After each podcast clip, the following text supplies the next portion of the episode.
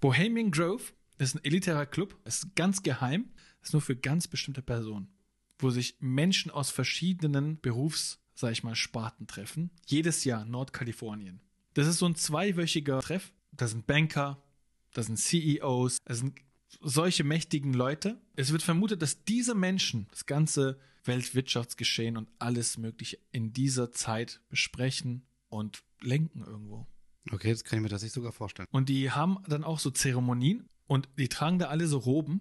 Okay, krass. Ja, Hört so- sich ja fast an wie eine Sekte. Ja, und so Druiden-ähnliches Gewand quasi, ja. Und sind auch nur Männer, keine Frauen. Sind nur Männer erlaubt.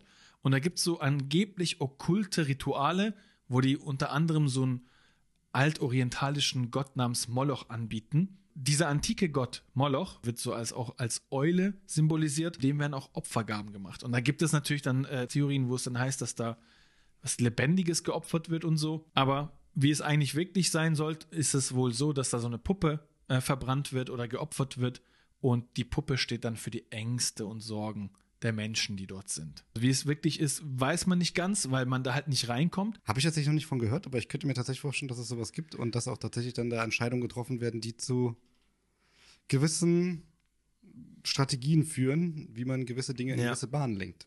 Es gab schon berühmte Persönlichkeiten, von denen man weiß, dass sie auch da waren. Unter anderem Nixon, Bush und Herr Zuckerberg. Auch äh, David Rockefeller soll da gewesen sein. Elf Quadratkilometer soll das Gelände umfassen, dieses Bohemian Grove.